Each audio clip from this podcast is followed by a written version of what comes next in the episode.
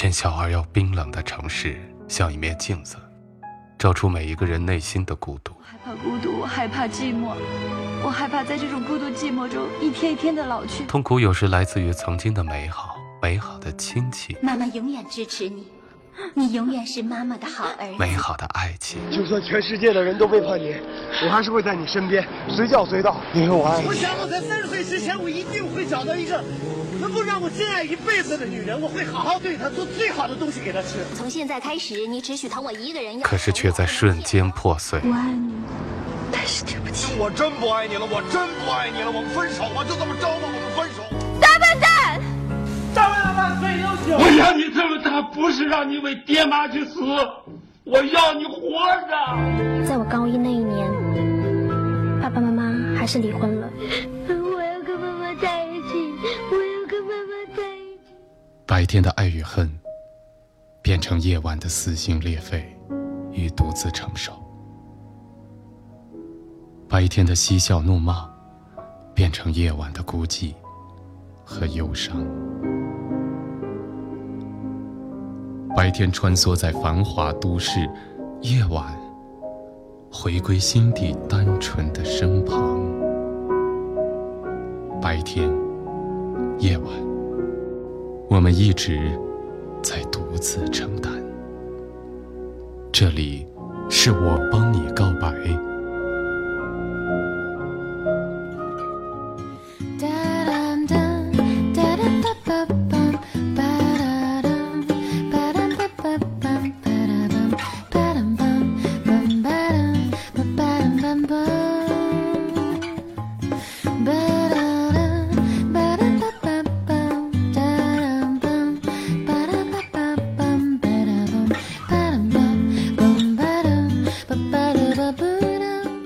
离白天的喧嚣，重新回到夜晚的宁静，说出我们心底最真实的声音。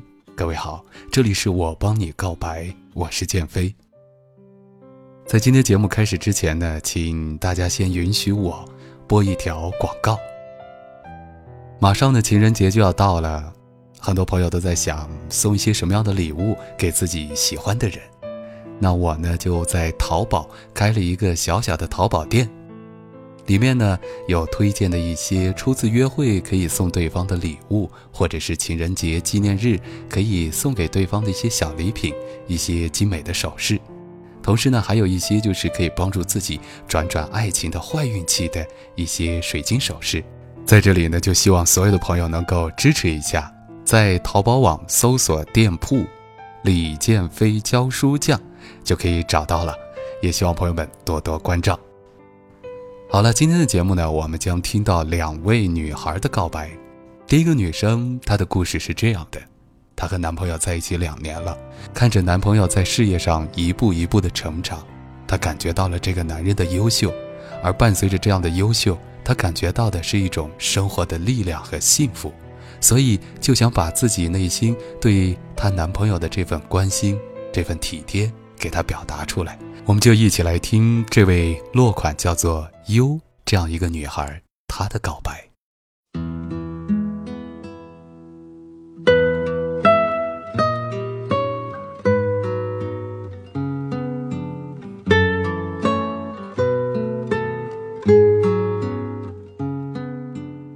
今天，二零一四年十二月十五号，一个毫不夸张的说。具有里程碑意义的日子。你从一个附属在其他公司的默默无闻的小公司，一路拼搏，终于晋升为了某知名公司的中国区正式员工。这一天，你等了三年。一次我们一起吃夜宵时，你给我说过。三年前，你第一次考研失利，第一份工作不顺，一个人背着书包，提着电脑和沉甸甸的书籍，拖着行李箱，回到了重庆，毅然开始了第二次考研之路。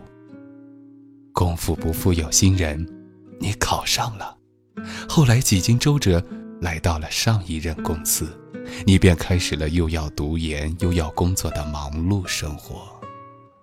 这一忙，半个中国都快被你跑遍了。你不是圣人，你也会叫苦，也会喊累。你几乎没吃到家里的热汤热菜，没在家里睡过一次安稳觉。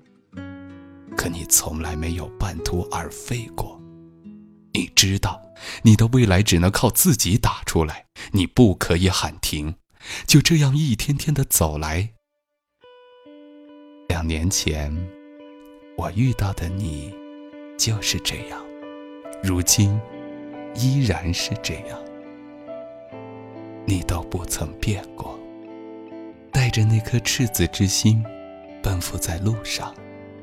我常说，你好优秀，你是我见过最优秀的人。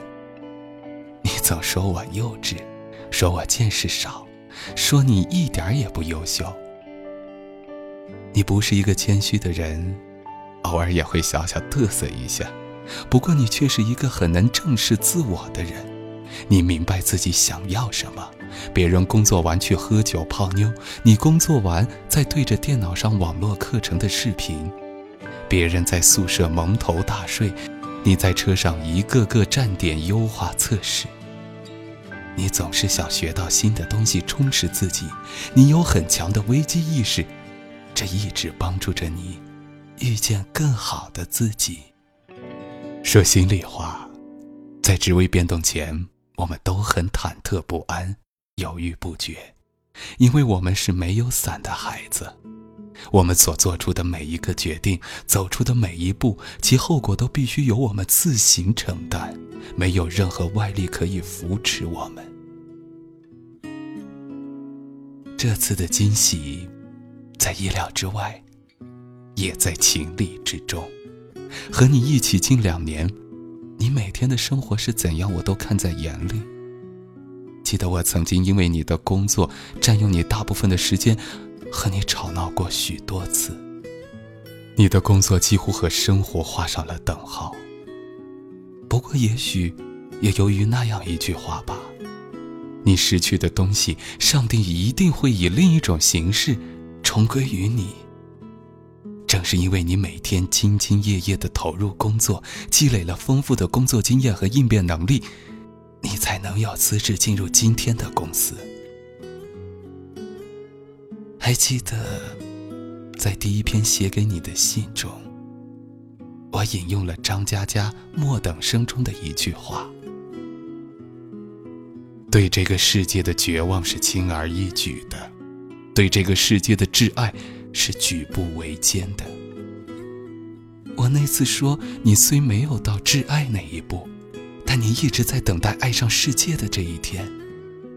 为此，你愿意拼尽全力。那时是一四年的八月左右吧，如今已经是十二月，短短四个月的时间，你完成了华丽的蜕变。果然。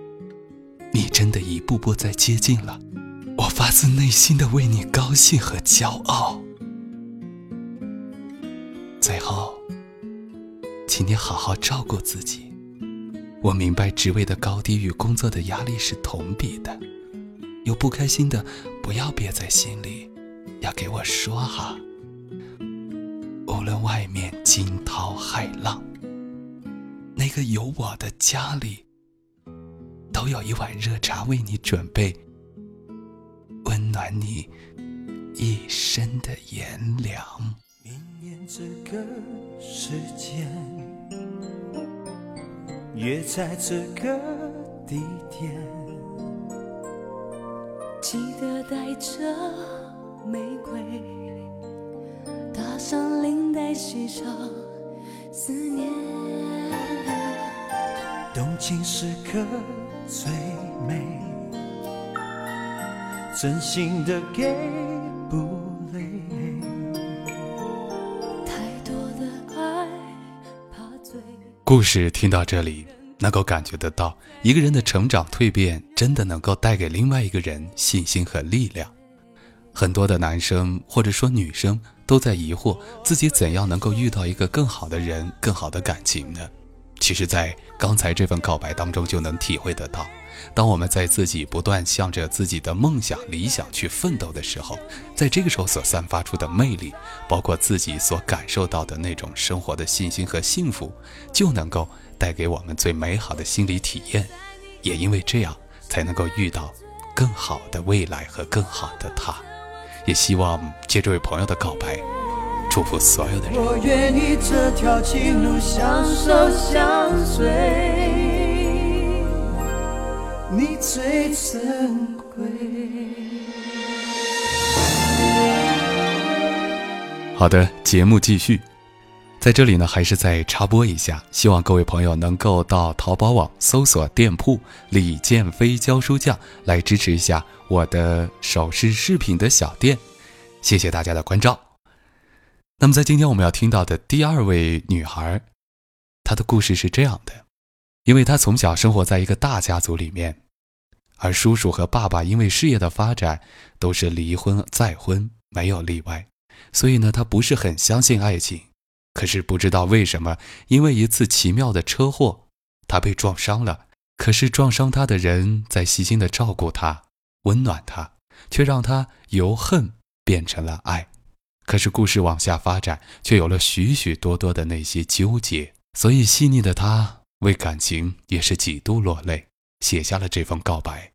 我们就一起来听一听这位叫做陶陶的女孩，她的告白和故事。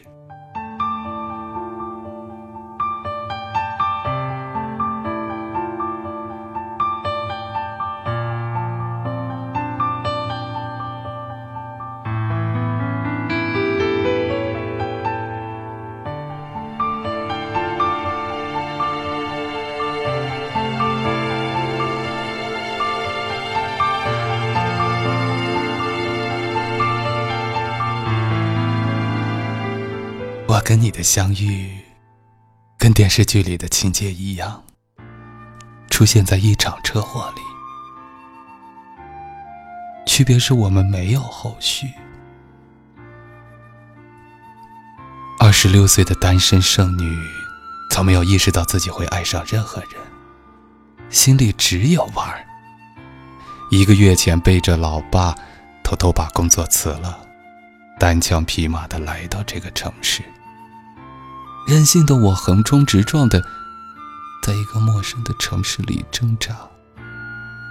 我是那种不怕吃苦、不怕累，但受不了一点点委屈的人。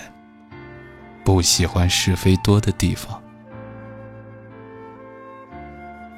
我决定回到那个生我养我的，却让我感觉到陌生的城市。即使我心里知道，不管在哪里，我都只是一个人，但我还是固执的收拾了行李，订了车票，我要回家。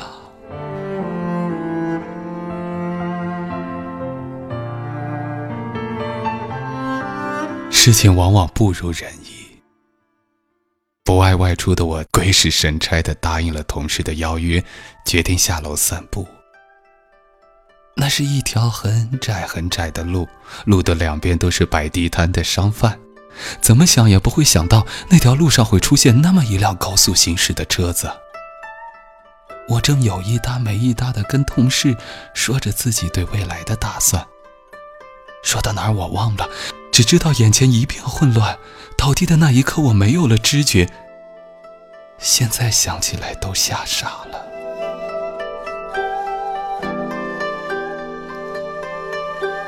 整个晚上我都是浑浑噩噩的。第一次见到你，你也吓到了，像个做错事的孩子。在医院做各项检查时，你背着我很吃力，即使我还不到一百斤。我讨厌你，一是因为我疼，二是因为你真没用。从始至终我没说一句话，还是因为疼。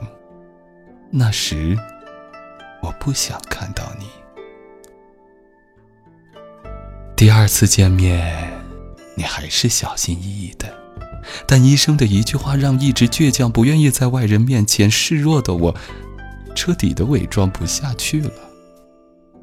是骨折，我小孩子一样的抱着那个医生哭。后来听你的朋友说，你们看到我那样被吓到了，医生说要住院，要休息。那一刻我不讨厌你了，因为我开始恨你了，因为你要让我几个月不能正常工作，但最主要的是，再过没多久，就是我二十六岁的生日了。更重要的是，那天我答应会去参加两年前分手的前男友的婚礼。这一下子，在之前同事的眼里，我肯定是无法忘却过去，觉得好丢人。没办法，事情发生了，只能面对。办了住院手续，我又一次崩溃了。也许在你眼里，我无理取闹，但我真的很压抑。有轻微洁癖的我，被逼无奈的躺在医院的病床上的时候，我想哭，但我一直压抑着脾气。但也许在你眼里，我也是讨厌的。我来到这个城市太短，没有什么朋友，只有那个同事偶尔会来陪我。我从小就讨厌一个人吃饭，但我还是一个人吃饭。你有你的工作，但会去医院陪我一会儿。不知道是因为我一个人行动不了，还是我一个人久了会害怕。我慢慢的会盼着你来，而你会陪着我，但只是静静的站着，不管多久，你一直站着，不看向我，不说一句话。我会让你坐一下，但每次你都没有。慢慢的，我心里会酸酸的。但我想，我只是躺着想家了。在医院的第一夜，我一夜未眠。本来睡眠质量不好的我，换一个新地方，真心不习惯。最重要的是，那个病房我是唯一一个女孩，我怕。一连几天我都是晚上不睡，白天有人来看我的时候，我才能安心的小睡一会儿。有时候眼泪会不经意的流出来，因为我无助，但我不想因为自己而打扰了别人的生活。你每天早上。会来帮我洗漱，中午会送餐，晚上也会带着不同的朋友陪我说笑。但每次都是他们在说，你就站着。身边的他们会开玩笑的说：“那是缘分，也许命运如此，也许是要这种方式留下来，也许都是单身的我们会因为这场特殊的车祸发生点什么。”刚开始我只是笑，你也笑，我们都不说话，只任由他们调侃。我们在那傻笑，也许说者无心，听者有意。慢慢，他们开玩笑的时候，我会把脸扭过去，因为我怕你们看到我脸红。慢慢的，在只有我们两个人的时候，我想打破僵局，会问你。有什么游戏可以玩？你第一次走近我，在那里跟我说应该下载哪一个？但你说的游戏好幼稚，幼稚到小朋友都不屑一顾。但我不知道为什么，一个人的时候，想哭的时候，我只能依靠他们解闷。偶尔被人发现会笑我幼稚。我无从辩解，只能傻笑。现在我知道，因为那是你给我下载的游戏。我吃饭越来越少，眼泪越来越多。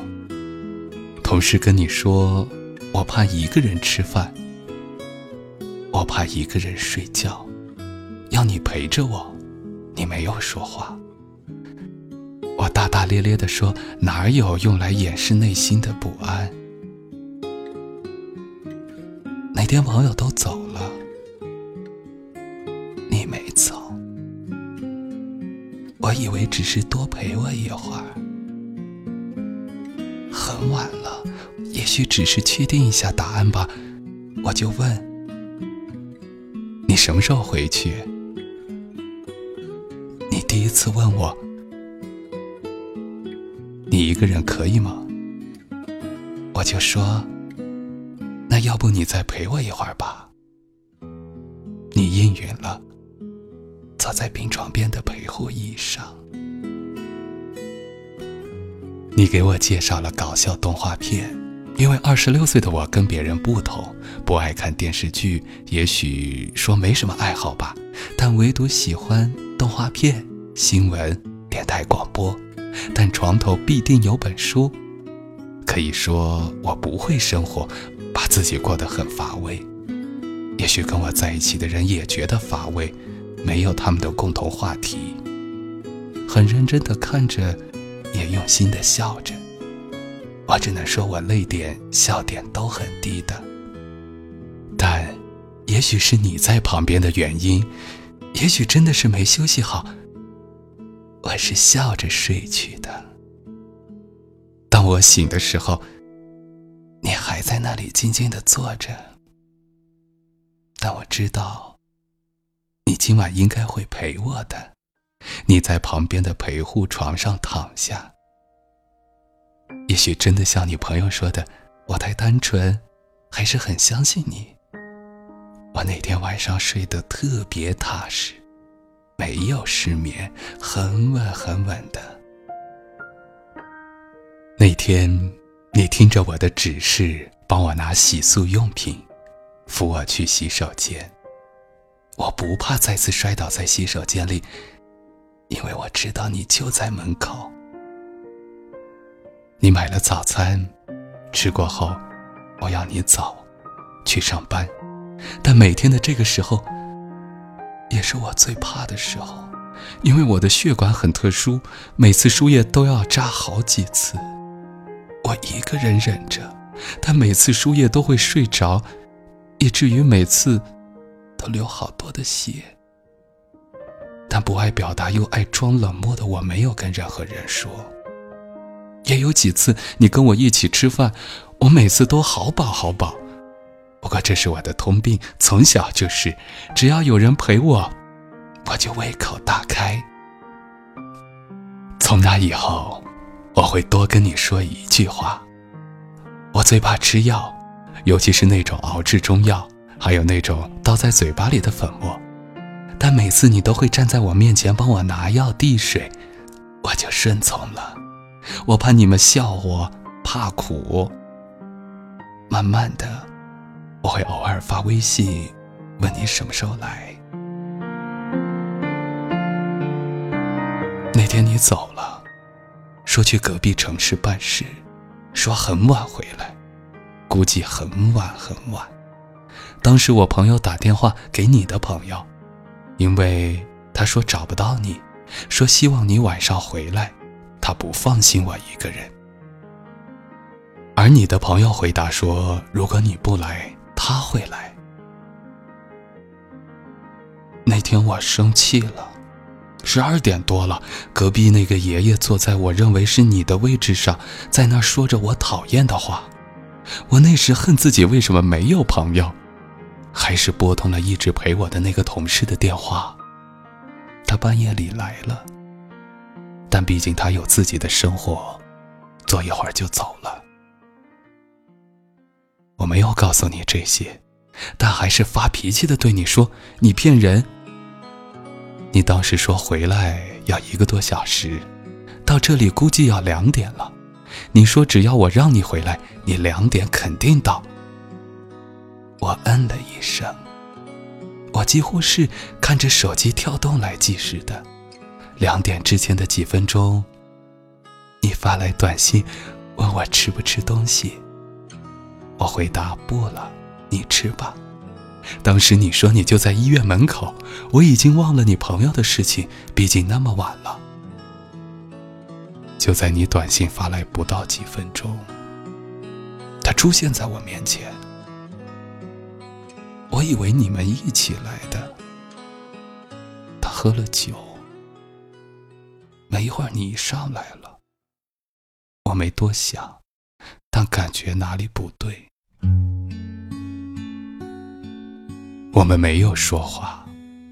你朋友问我要不要他陪，我以他已经喝醉为理由让他走了。你去拿了一床被子躺下，一句话没说。本来很困的我，想解释什么，但又不能解释，自己都觉得没什么理由解释，更何况你只是个肇事者。你跟之前不同。躺下就睡着了，听着你的鼾声，我知道你累了，但心里始终不安。我在想，也许你只是简单可怜我才陪我。我也不确定自己为什么会慢慢的依赖你，但我想你的鼾声能说明你根本不在意我。那天晚上，我封闭了自己。早上起来，一如往常的洗漱，但总觉得我们不一样了。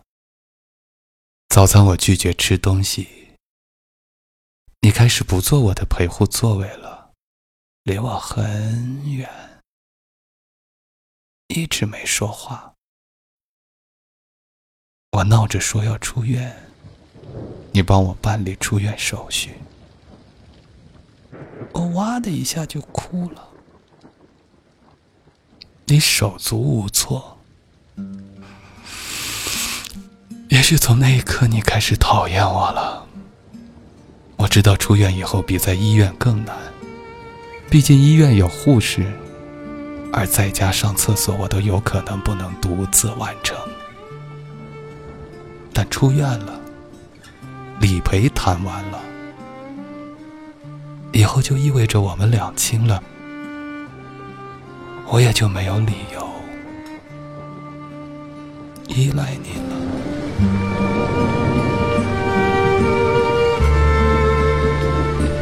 把我送回来以后，你去楼下问了外卖的电话，买了水。我用言语来掩饰自己的不安，你还是不说话。你的朋友一直在说笑，但当时我们都无心笑了。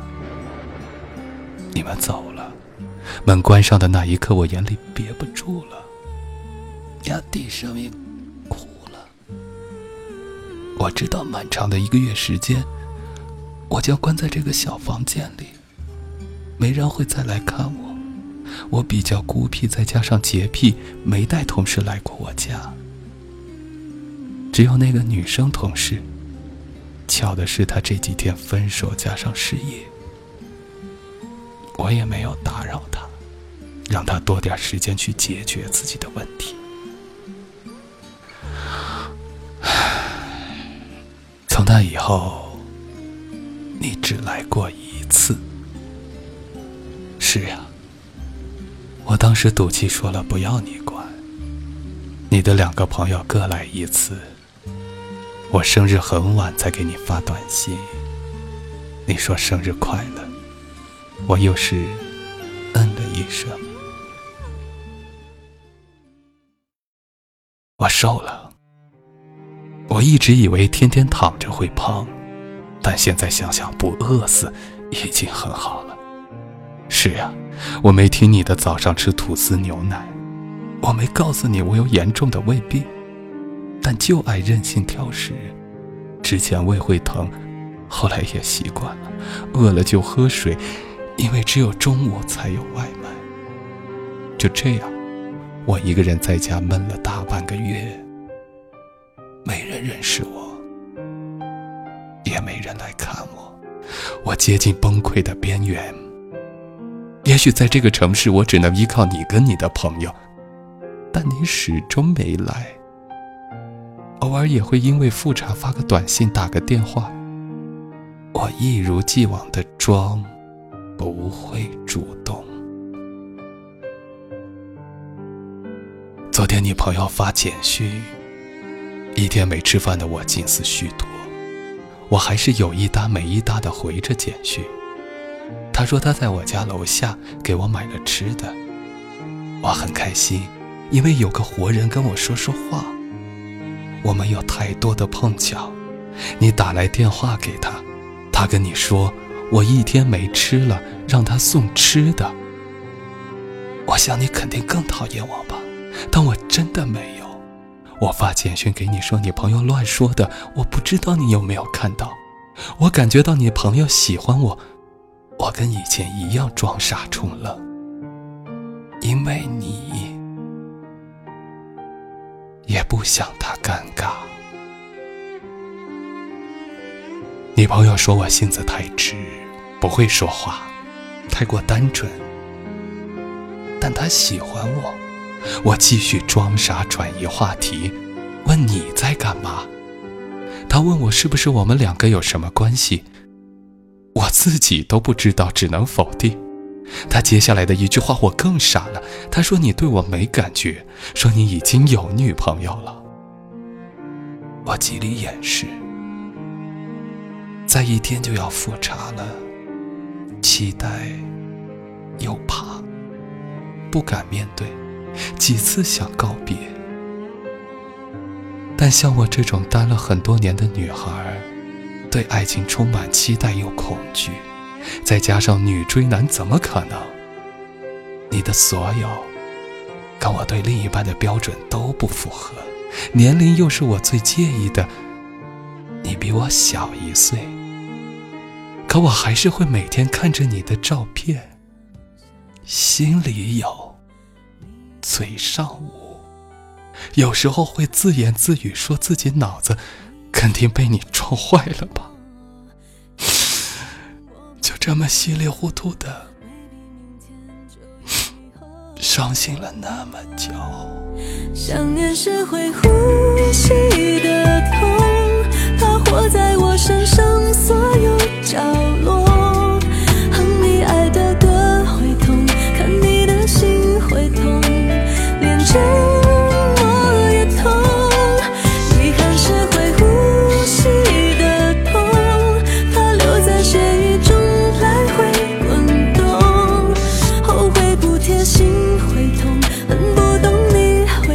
故事听到这里，可能很多女孩都会感同身受。